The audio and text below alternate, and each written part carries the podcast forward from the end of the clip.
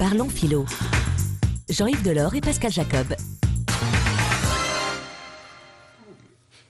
Pascal Jacob, bonjour. Bonjour Jean-Yves. Ah, aujourd'hui, je vous propose deux vers extraits d'une poésie.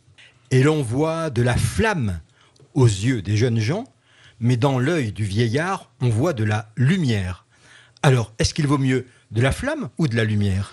Peut-être qu'on n'est pas obligé d'établir une hiérarchie. Aristote, lorsqu'il traite de la question de l'amitié, différencie euh, notamment les jeunes, gens, les jeunes gens et les vieillards. Oui.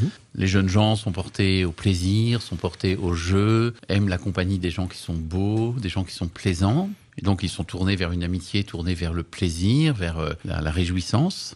Alors que les vieillards, eux, sont plutôt tournés vers l'utilité, vers des amitiés de, l'utilité, parce qu'ils vont être dans le besoin, ils sont fragiles, ils sont plus vulnérables, et par conséquent, ils vont surtout chercher à se rapprocher des gens qui peuvent leur apporter du secours, euh, un réconfort.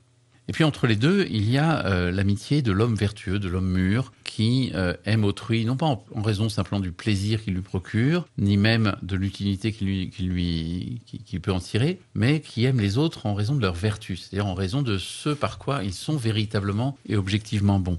Et finalement, j'ai l'impression que dans cette, dans ce vers, il y a euh, à la fois la flamme de la jeunesse qui est, qui est bonne, qui est la, la flamme de la force, la flamme de, de celui qui a tout l'avenir devant lui, qui veut dévorer le monde. C'est un peu ce que fait la flamme finalement. Mm -hmm. Et puis, de l'autre côté, il y a la lumière, la lumière de la vieillesse, la lumière de la sagesse, qui, plutôt qu'éblouir comme la flamme, plutôt que brûler et, faire mal comme la flamme, euh, éclaire, nourrit l'intelligence. Euh, et, et, cette opposition entre la jeunesse et la vieillesse, elle est intéressante parce que finalement, on pourrait penser qu'elle nous indique aussi que l'âge mûr, au fond, c'est l'âge dans lequel on a encore de la flamme, mm -hmm. on a encore euh, cette énergie pour, pour dévorer le monde, pour transformer le monde, ce que fait la flamme.